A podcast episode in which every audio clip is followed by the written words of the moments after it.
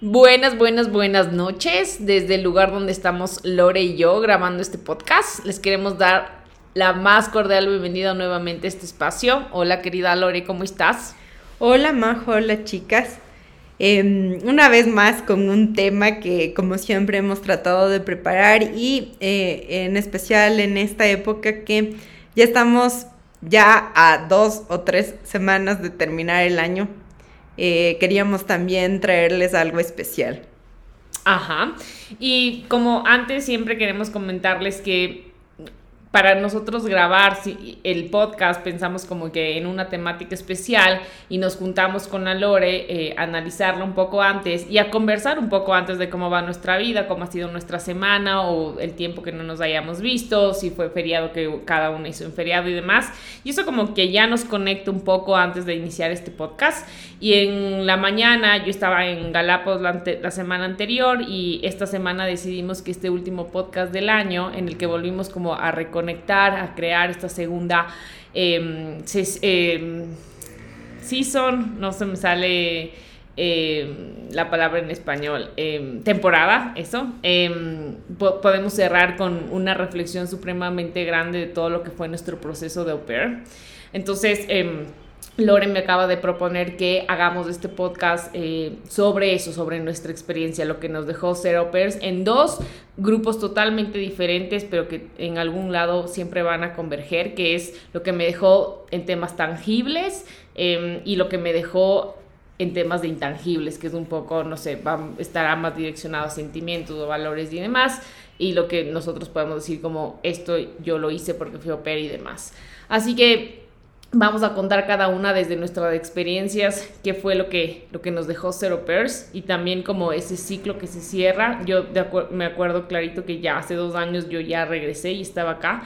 Em, y, y, poder volver a conectar con esas memorias de hace dos años, cuando me despedía, cuando lloraba, pero cuando a la vez tenía tantas ganas de volver a ver a mi familia. Em, no sé, siempre es mágico y más en estas fechas que todo el mundo eh, nos, es más cariñoso o el ambiente, en realidad la atmósfera es mucho más de sentimiento, de calidez, de felicidad. Así que vamos a empezar con la Lore en su parte de, em, en su experiencia de lo tangible que le dejó ser ópera. Em, sí, Majo, eh, sabes que, como decías, esta es una época como de mucha reflexión también y y aunque en mi caso ya han pasado años desde que fui a pair, em, es, o sea, realmente es una de las experiencias de mi vida, te diría que, que recuerdo como con mucho cariño y que siento, o sea, no me arrepiento para nada, eh, de hecho creo que me dio más de lo que yo esperaba. Em, como alguna vez comentaba yo, de hecho, cuando decidí ser au pair, em, no lo hice como por motivos de, de, qué es lo que me va a traer el programa, cómo yo podía crecer como persona em, siendo participante del programa, sino realmente, y creo que la mayoría de las personas eh, lo hace por temas de poder viajar, de conocer otro lugar, eh, temas también a veces económicos. Entonces yo sí iba más como por ese lado eh, más visible y que de hecho es el que te venden pero eh, realmente, o sea, me gustó tanto el programa que siempre me pregunto como por qué. Y, creo que es un poco eso por lo que me dejó el programa, por cómo me cómo influyó en mi vida, en, lo que soy ahora, en cómo enfrento la vida también. Eh, entonces, bueno, en realidad el primer punto que voy a nombrar es el tangible, que es el más visible, el que cuando me preguntan o cuando he contado mi experiencia realmente es el que más llama la atención, porque es como el más vendedor y, de hecho, claro, me dicen, ah, yo también quisiera que me pase lo mismo. Y es que yo, em, gracias a haber sido parte del programa, pero obviamente le conocí a la familia, llegué a tener este lazo, y cuando ellos me volvieron a llamar, eh, a la final ellos me pagaron la maestría. Entonces, como te comentaba antes de empezar a grabar, yo en mis planes no tenía para nada pensado estudiar una maestría y menos en el exterior. Entonces... Perdón que te corte, y menos en Estados Unidos, que la educación en Estados Unidos es supremamente cara. O sea, tendrías que, no sé, vender un riñón para poder eh, pagarte algo. Adicional que apliques una beca, sigue siendo muy cara la educación allá. Sí, entonces, em, claro, como, como te, cuento, em, no lo tenía eh, para nada en mi, en mi plan de vida eh, hacer eso. Y, nada, gracias a ese programa, gracias a haber conocido, o sea, gracias al programa de Opera, haber conocido esa familia, haber tenido la buena relación que tuve durante el año de Opera, pude regresar, pude estudiar mi maestría, ellos me la pagaron em, y, eso, entonces parte de mi educación eh, es gracias a eso. Qué bien, me encanta. Eh, ¿Maestría en qué estudiaste, Lori? ¿En qué college o universidad? Ajá, estudié, em, ellos para esa época ya vivían en, Carolina del Norte, entonces estudié un máster eh, en artes, eh, bueno, Master of Arts in Communication. Entonces, em, igual, de igual manera, como no, como no tenía planeado estudiar, tampoco sabía qué iba a estudiar, obviamente. Y, claro, o sea, de hecho, como alguna vez te decía, em, el trabajo que tengo o el campo en el que, en el que actualmente me encuentro, eh, que es, o sea, yo aquí estudié diseño, pero diseño como visual, diseño, gráfico. Em, entonces, eh, eh, como ya tuve esta maestría en comunicación, me ayudó bastante a poder entrar en esta parte del diseño que es media nueva, sobre todo aquí en Sudamérica, que es la parte de experiencia de usuario. Entonces, eh, en realidad esa es una disciplina súper amplia que puedes ir desde diferentes áreas, pero mm, sí, me ayudó a descubrir, a poder ingresar justamente en eso. Qué hermoso. Em, esa es tu parte tangible, ¿no es cierto? Con eso crees que tú pudiste tener mejores oportunidades laborales acá en Ecuador y ya tener ese título de maestría que ni te hubieras imaginado luego de, terminar la universidad. Porque uno termina la universidad, la verdad es que bastante cansado a veces y dice como no quiero volver a estudiar ni abrir un libro nunca. Bueno, yo nunca lo dije, nunca, siempre tuve claro que quería una maestría, pero, pero por lo menos tengo un largo tiempo.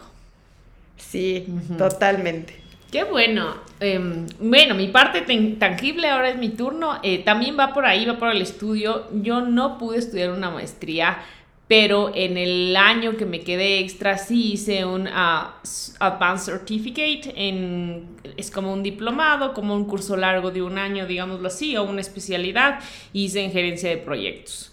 Em, yo tenía súper claro que si me quedaba un año más, porque primero la expectativa nunca fue que voy a ser au para que alguien me pague la carrera. De hecho, no conocía a nadie que podía que me, que me podía conversar su experiencia o no tenía gente que le haya pasado eso para decir como, mm, qué buena idea, eso también me puede pasar a mí. Eh, nunca, nunca lo conversé con nadie. Cuando conocí a Lore, yo ya estaba finalizando mi proceso de aplicación y no sé, no recuerdo claramente, y ahí sí, eh, socia, refrescame la memoria si tú me dijiste que te pagaron la maestría. No tengo, la verdad, claro, no recuerdo tantas de nuestras conversaciones. Ajá, no, no te había comentado porque, em, a ver, nosotras nos conocimos justo como dice la Majo cuando ella estaba aplicando y yo trabajaba para la agencia. Entonces, eh, realmente no trataba yo de profundizar tanto en mi experiencia con las aplicantes, sino realmente como que en en guiar su proceso. Entonces yo no te había comentado nunca. De hecho creo que es la primera vez que te comento así como completo cómo fue. Y como que estudiaste y demás. Y adicional que yo le conocí a la Lore, la Lore fue mi último filtro, o sea, ella fue la que me hizo la entrevista de a ver si es que te hacen una llamada de emergencia, bla, bla, bla, cómo funciona. Y ya mis papeles ya estaban listos, tenía todas las formas llenas y todo lo demás. La Lore revisó, me hizo esa entrevista, eh, digamos, en vivo y ya luego tuve el proceso de visa y demás. Eh, entonces yo no tenía nada, o sea, yo no tenía expectativas, la verdad. Era como que, ok, voy un año, quiero perfeccionar mi inglés, voy a hacer curso de TOEFL y ahí estando en Estados Unidos voy a aplicar a eh, maestrías en Europa, porque yo siempre quería ir a Europa a estudiar por una simple razón, es mucho más barato que Estados Unidos, solo por esa simple razón. Y hay muchísimo más becas que son mucho más asequibles que Estados Unidos porque la gente demanda mucho más en Estados Unidos. Entonces, para, no sé, aplicar a Colombia, hay 40 mil, 50 mil personas y solo de esas eligen, la verdad, muy pocas. Y en Europa hay mucha más oferta y mucho más barato. Entonces dije como, ok, yo aquí hago mi curso de TOEFL, estudio, perfecciono mi inglés y de ahí aplico mi maestría y me voy. Estoy un año aquí y ya el próximo me voy. Pero la vida simplemente no es así. Apliqué a mi maestría, saqué el TOEFL, apliqué a mi maestría, no me dieron beca, me aceptaron en, la, en, el, en, en, la, en mi programa, pero no me becaron y la verdad es que yo sin beca no, no tenía todos los ahorros suficientes para moverme a Europa. Y me acuerdo que me dio durísimo porque hasta ese momento todo lo que yo había planeado en mi vida se había cumplido. Me había eh, graduado a una edad, había trabajado hasta esta edad, luego ya me fui de OPER, que es lo que yo decidí. Entonces todo como que tenía mi vida bajo control. Y cuando no me salió la, la, la maestría, no me dieron la beca, creo que lloré una semana, así, terrible. O sea, he tratado de que la familia no se entere que lloraba porque no me dieron una beca, pero me dio durísimo y desde ahí creo que soy un poco más flexible con mis tiempos. Aún no tengo una maestría eh, y yo para esta edad ya, si me preguntabas a los 23 qué, qué esperabas de ti a los 30, te hubiera dicho como ya tengo una maestría y demás, pero nunca pensé ser oper, por ejemplo, y es una decisión que lo volvería a tomar mil veces. Entonces, llega la pandemia, no puedo salir, mejor dicho, no, ya extiendo mi año y cuando extiendo mi año negocio con mi, mi host family, mejor dicho con mi host mom, que eran las de Arma Tomar y las que decidían. Y mi familia a la que yo llegué era muy centrada en la educación. Eh, la mamá de mis niños tenía un montón de títulos, el papá de mis niños es docente, es profesor en una universidad en NYU y en the New York University, que son, no, New, New, York School, o no sé, The New School, una de esas dos. Eh, así que la educación para ellos eran es supremamente importante. Entonces eh, ellos eran como que, a ver, ¿en qué te vas a meter de educación? Mira algo que te guste. Ya habíamos tenido muchas conversaciones de qué vas a hacer con tus estudios, qué es lo que quieres. Y yo también soy alguien que le encanta estudiar y le encanta eh, tener como tiempo para poder seguir aprendiendo. A mí siempre me verás con un libro o estudiando o cualquier cosa que no sé, googleo y demás. Entonces teníamos conversaciones a veces muy profundas de, bueno, ¿qué es lo que quieres? Y yo como, este es mi plana, qué chévere, mira, educación. Eh, eh, eh, mi esposo hace educación, pregúntale lo que quieras, reúnete con esta persona para ver si puedes hacer pasantías, cualquier, cualquiera de esas cosas. Siempre me ponían como mucho más fácil llegar. Entonces ya llega mi, ya llega mi año en el que se termina y yo digo como, bueno, ¿qué voy a hacer? Entonces hablo con ellos y les digo, ya se está terminando mi año, eh, creo que me voy a regresar a Ecuador. Me dicen como, no, no te regreses, no has pensado bien, si te quedas, eh, nosotros te, te podemos pagar los estudios que tú quieras eh, y lo vamos a hacer de esta manera. Entonces yo como, bueno, ok, ya ahí no, no sabía si yo me iba a quedar dos años porque como ya les he dicho en varios episodios, la casa era muy chiquita y el desorden que manejaban era como algo que yo ya no podía sobrellevar. Entonces dije, bueno, me voy a quedar un año, un año pasar tranquilo. En ese entonces mi niña más pequeña ya tenía que entrar a la escuela, Milo ya estaba un poco más grande, mi, mi otro niño, y de repente llega la pandemia y fue terrorífico. Pero sin embargo ellos me aumentaron el sueldo, me pagaron transcripciones de notas, me pagaron transcripciones de cualquier cosa que yo tenía que aplicar a CUNY porque es el, el, la, el City College of New York. Entonces tenías un, un, un, proceso complejo de aplicación. Y bueno, yo ahí tenía puntos y demás, todo estaba listo y eh, pude, pude estudiar. Obviamente por la pandemia fue en línea, pero eh, estudiar en otro país, algo ya no sé, algo como ya específico, no solo idiomas, sino como eh, yo estudié gerencia de proyectos, es algo que le ha dado un plus a mi carrera brutal. Y no, no aprendía solo de, de, la profesora que estaba ahí, sino de la experiencia de todas las personas que estaban en ese curso, que eran muchísimo mayor a mí y que trabajaban en ONGs o en hospitales y cosas así. Así que a mí también yo tenía súper claro que si el segundo año me quedaba por algo, era por estudiar algo. Es decir, como no, vivo en Nueva York y si tengo la oportunidad de estudiar y esta familia me puede pagar ese curso, lo voy a hacer. Y sabes que ahorita que dices justo esto que aprendiste también de tus compañeros, es verdad, o sea, en mi caso, como les decía, yo no quería, o sea, estando aquí, yo no quería estudiar nada más. me sentía, es como que yo misma ya me cerré así como el campo. Dije, bueno, estudié esto, voy a trabajar de esto, no hay más, no hay más. y, y claro, obviamente estudiando allá y aparte algo que era como que un poco fuera, digamos, de, de, del camino del diseño así propiamente entonces, eh, claro, obviamente conocí a muchas otras personas y, me motivaron un montón, porque a mí también, o sea, sí me gusta y sí me ha gustado estudiar, pero la verdad que la universidad aquí, no sé, me quitó toda energía y allá como que me volvió a motivar, eh, viendo como sus historias, lo que ellos querían, lo que hacían. Eh, en, en, este masterado que yo estudié era muchísimo como muchos ensayos, mucha discusión. Entonces, claro, como saber los distintos puntos de vista de otras personas, o sea, realmente me abrió muchísimo la mente y me motivó para yo buscar lo que de verdad quería o dónde más podía hacer cosas. Y sabes que es interesante también hablando del estudio en otro país, es que em, ellos a todo, o sea, todo lo que tú puedas imaginar se puede crear. Entonces, no sé, alguien específicamente diseñador en artes multimedia 3D que haga evaluación de clientes, eso existe, ¿ya?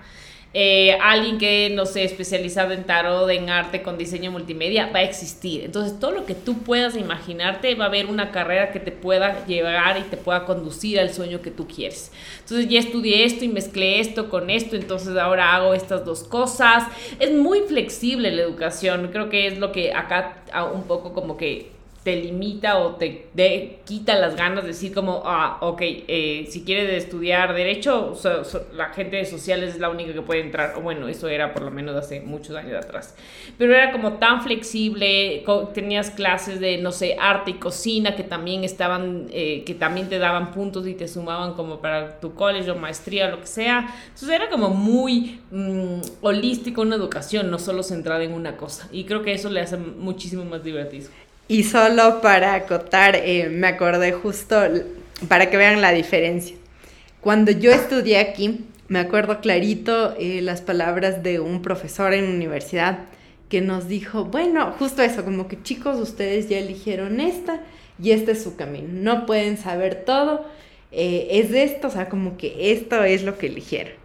Y claro, y a mí me acuerdo que, o sea, en ese momento, porque era cuando apenas entré a la universidad, entonces era obviamente de 17, 18 años, y yo decía, no, yo no quiero solo limitarme a esto, pero bueno, ya era lo que me tocaba y de hecho a la final también me moldearon a ese lado. Y en cambio, cuando voy allá a la maestría, la profesora que terminó siendo mi directora de tesis allá, me acuerdo que en alguna clase algo nos dice, no estaba creo contando que cómo ella igual hizo sus estudios o por qué eligió, bueno. Y me acuerdo que dice, eh, claro, o sea, como que yo, o sea, que ella había dicho, si es que todo el mundo escribe libros y puede crear sus propias teorías de lo que piensa, yo también, porque a la final es así, mientras tú puedas respaldar lo que estás diciendo, puedes decir, como dices tú, todo existe. Entonces, Ahí está la gran diferencia. De acuerdo, totalmente de acuerdo. Y bueno, esos fueron nuestros tangibles. Las dos pudimos estudiar algo que sí nos ha servido en el currículum, o bueno, eso creemos. Em, y ahora vamos a la parte de no tangibles. Lore, ¿qué es eso no tangible que tú dices como me dejó todo este tiempo en, en viviendo en Estados Unidos como au pair? Sabes que creo que esa parte sí es un poco más difícil de expresarla porque mm, yo pienso que sí me cambió el programa, pero tal vez no te pueda decir específicamente en este y en este aspecto, o tal vez me cuesta más, tal vez tengo que reflexionarlo más.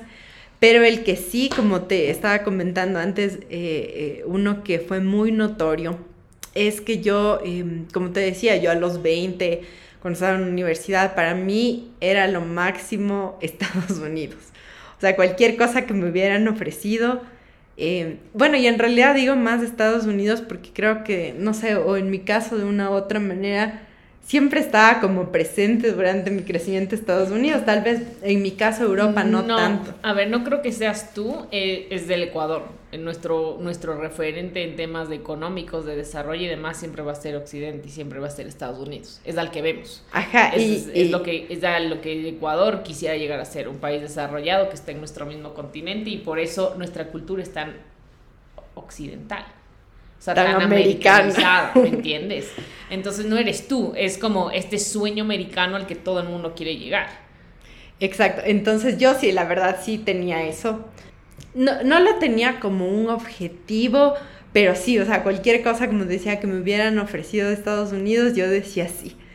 Y, em, y total, claro, cuando estuve ahí, eh, una de las cosas intangibles em, que, que, que cambiaron en mi personalidad es esta valoración eh, de lo mío, de, del Ecuador. Es más, de hecho, mi, mi, tesis en el masterado fue sobre la identidad ecuatoriana. O sea, de hecho, por eso te digo, es como difícil de explicar, porque no te puedo decir fue por este motivo que cambió mi manera de ser. Te digo que valoro más lo local, eh, lo nuestro no es simplemente, o sea, no es que ya no vea las cosas malas o que piense que todo es bueno aquí, sino más bien es un poco como que me di cuenta que si otros lugares eh, son de determinada manera o son tal vez más organizados o tienen alguna cosa positiva que a ti te guste, no es porque simplemente, o sea, no es por ser Estados Unidos o por ser Canadá o por ser Francia, España, lo que sea, no es por el lugar, sino es realmente por la gente. Entonces yo siento que muchas personas tal vez esperan justo eso, irse a otro país para esforzarse, para sacrificarse más. Y cuando, eh, y cuando aquí a la final les vale todo, entonces yo realmente después de mi experiencia de UPER dije, no, o sea, yo no voy a ser así, yo sé que obviamente no es que yo pueda cambiar todo el Ecuador o todo mi barrio o todo lo que sea, pero por lo menos en lo que yo hago trato de ser más consciente. Entonces, eso es, ese sería mi intangible, eso es lo que yo me traje, poder valorar lo mío, poder esforzarme por lo mío, saber que de donde yo estoy también puedo hacer las cosas. Y más, o sea, y partiendo el hecho, o mejor dicho, centrarnos en el hecho que dices que no puedes cambiar nada, cambias tu entorno y te cambias de ti y con eso es suficiente. O sea, si aprendiste a valorar eso, creo que es Em, e, es lo más verdadero que puedes hacer por ti por esta, y por querer crear esta conciencia en cualquiera. Seguro que en, algo, en algún momento alguien vas a poder impactar con, con lo que tú haces. Chuta, yo tengo un montón de no tangibles, la verdad. Para mí fue un año súper intenso. Em, yo soy una persona que no soy, o sea, yo no me puedo quedar sentada y parte de esa hiperactividad que hay en mí que ha, estado desde chiquita y que mis papás pudieron canalizar bien y que yo en un momento en la adolescencia también lo pude canalizar y que me ha servido como un poco para abrirme espacio en el mundo laboral.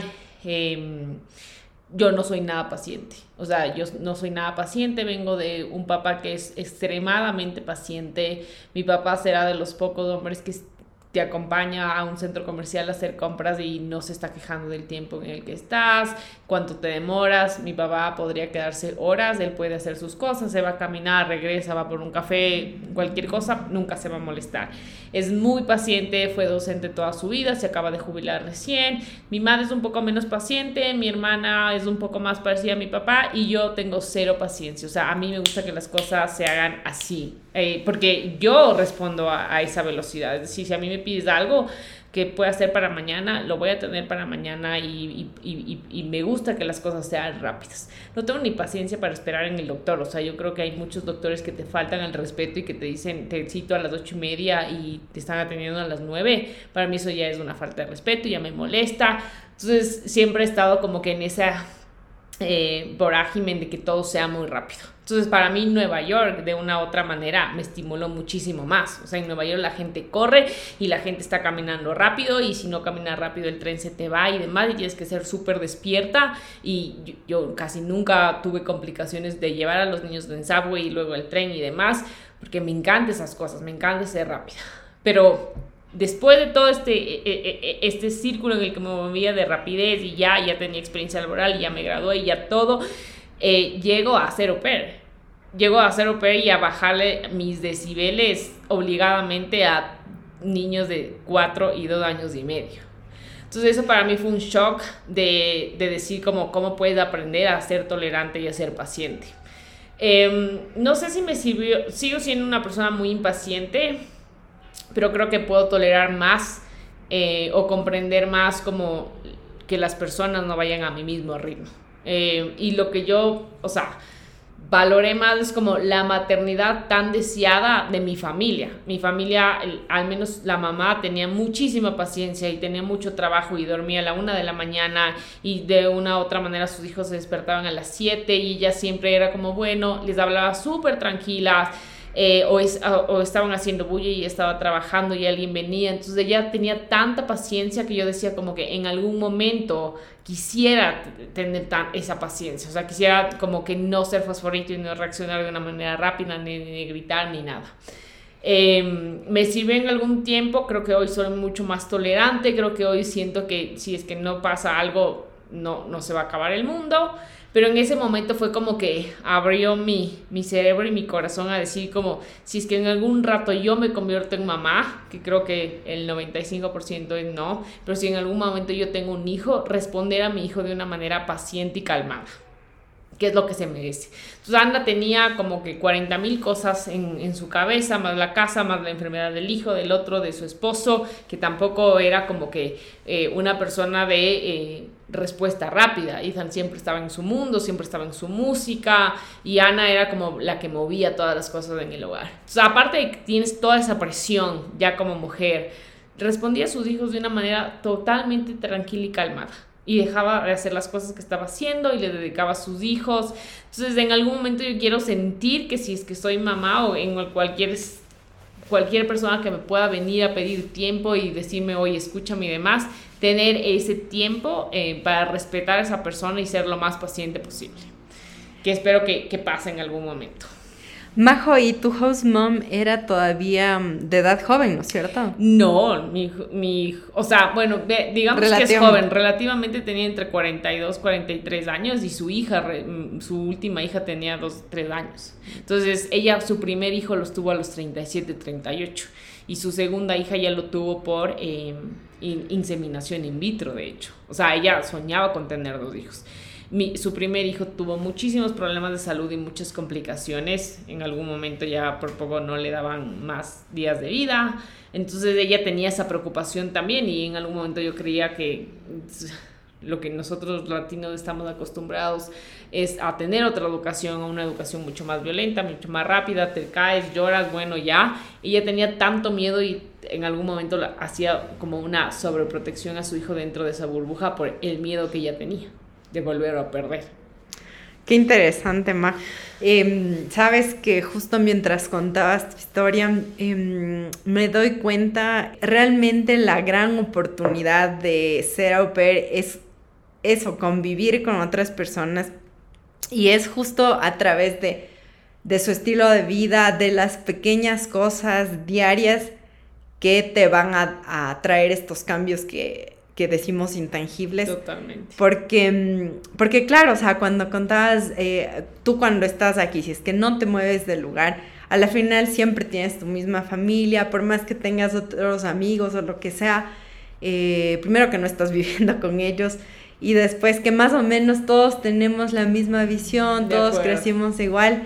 Y, y, coger y ver así sea una pequeña diferencia de si es que se despiertan más temprano, más tarde, de cualquier cosa, Em, te va a traer de verdad cambios o por lo menos reflexiones a tu vida. Y de verdad creo que aunque quieras o no quieras, o sea, sí te va a cambiar, porque es ya algo involuntario.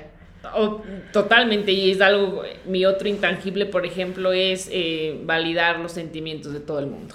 Nosotros crecemos en una cultura muy violenta eh, en el que está totalmente normalizado decir como no llores, pareces una niña o no esto o como que, ay, ¿para, ¿por qué te enojas y yo no te hice nada? Y yo en esa familia y mi tiempo en Estados Unidos aprendí a validar cualquier sentimiento y expresar cualquier sentimiento. Mi familia era muy de bueno, vamos a hacer, eh, nos sentamos a la mesa y, y, Ana trataba de hacer conversación con sus hijos, qué tal les fue en este día y cómo te hizo sentir eso, y no solo con él, sino con su esposo. A veces tenían un abrazo entre los dos de 10 minutos, creo, sin pasarse en palabras, solo eh, ahí eh, abrazados. Entonces, validar los sentimientos de todo el mundo es tan importante yo tal vez no lo dije desde, eh, desde, desde un lado de que te, que te, quiere herir, pero a la Lore tal vez sí le hirió. Entonces, eh, tener como esa valentía de decir como, perdona, pues, porque mi familia era malo, le decía a su mamá como, no me digas así, que eso me hizo sentir mal. Y su respuesta, en vez de decir como, ay, pero ¿cómo te vas a sentir mal? Que fuera la respuesta común aquí en nuestra cultura, era como, mil disculpas si te hizo sentir mal, no lo voy a volver a hacer. ¿Me perdonas? Sí. Eh, pero nunca invalidaba un sentimiento de sus hijos, ni de su esposa, ni el mío propio. Entonces, hablar de sentimientos, de cómo yo te hice sentir con este tema, o con lo que yo dije, o cómo te hizo sentir mi acción, o cómo te hizo sentir cualquier idea frustrante de que el metro no llegó y demás, conversarlo y validarlo, siento que te da una identidad como ser humano y como parte de esa familia y creo que construís un lazo como mucho más fuerte cuando tú validas sentimientos. Entonces, en mi casa antes ni se hablaba de sentimientos. Yo vengo de una casa supremamente tranquila, supremamente paciente y eso no quiere decir que no haya sido estricta, mi mamá de las mujeres más estrictas de la vida, eh, fui educada con violencia en algún punto de mi vida, lo fui, eh, no me mató, sigo aquí viva, no tengo no sé si decir no tengo secuelas, he ido a terapia porque lo reconozco, porque sé que lo necesito y demás, pero mi familia nunca fue violenta y fue muy cariñoso, o sea, yo soy muy cariñosa y siempre estoy eh, dispuesta a dar y toda, toda la gente que me conoce es como sabe que yo puedo ser lo más generosa del mundo y no en temas de darte, sino de, oye, tengo carro, quieres ir, te acerco, oye, vámonos, no sé, vemos cómo te puedo ayudar. Pero no se hablaba de sentimientos, mi familia era como, estás, si, te, te, enojaste por esto, cómo estuvo tu día, o sea, cuál fue esa sensación de sentimiento atrás de un día normal, nunca se hablaba. Y yo cuando fui a vivir a Estados Unidos y cuando fui a vivir con esta familia, fue algo que lo hacía todos los días. Y si no era todos los días, por lo menos dos veces a la semana. Cuando, y eso sí, tratábamos de almorzar siempre todos juntos. Eh, y eso es algo que yo quiero replicar en mi familia, que lo hago ahora y si en algún momento tengo un hogar, es algo que lo quisiera hacer siempre. Majito, contigo siento que los temas nunca se acaban, pero, pero claro, tampoco queremos hacer tan largo el podcast, entonces, em, sí, o sea, mientras tú hablas me haces de acuerdo de tantas cosas y, y, y me invitas como a reflexionar más, pero espero que, o sea, la idea es que, em, que las chicas que tal vez ya están en el proceso o en cualquier parte se están decidiendo, que tengan esta reflexión en cualquier parte del proceso que se encuentren y que mm, se den cuenta que el programa no es solamente algo superficial, sino que realmente te puede traer algo más profundo a tu vida definitivamente te va a mover fibras en todo el cuerpo. Así que ya estamos aparte en épocas en las que uno sí tiene que reflexionar. Eh, para mí siempre, tú, yo creo que puedes cerrar ciclos y empezar de nuevo durante todo el año, no solo al final del año. Pero siempre es bueno el ejercicio de, de saber qué es lo que quieres, si es que en verdad te estás decidiendo por este programa, cuáles son tus expectativas, qué no. Eh, a mí me hubiera encantado escuchar a alguien conversar de esto antes de yo irme. Eh, aunque tal vez a veces también lo agradezco porque cuando uno no tiene expectativas, la verdad es que todo es un regalo.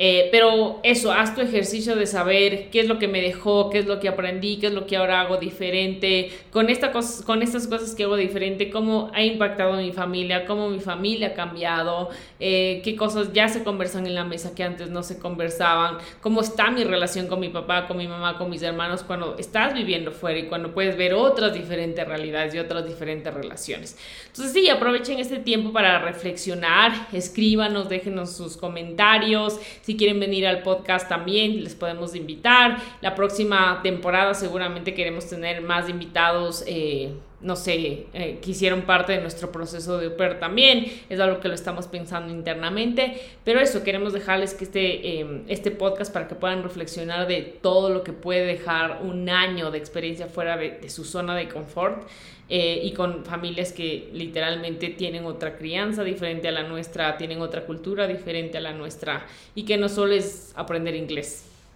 O sea, en estas fechas, ¿qué más de decirles que disfruten las fiestas a pesar de que sí son eh, cosas más simbólicas, em, no es que de un día a otro cambian las cosas, que porque ya es 31 y mañana primero ya es otra cosa, pero em, es lindo el ambiente, a mí me gusta y espero que todos pues puedan disfrutar em, Yo amo de esta la temporada. Navidad. Y si nos están escuchando desde algún lado de Estados Unidos de que estén haciendo su programa, pero disfruten la nieve, por favor. Eso, les mandamos un beso, que tengan felices fiestas, que pasen con sus seres queridos, si es que su familia les hace bien también. Em, y regálesen mucho amor a ustedes antes que a nadie. Nos vemos pronto, chao. Chao.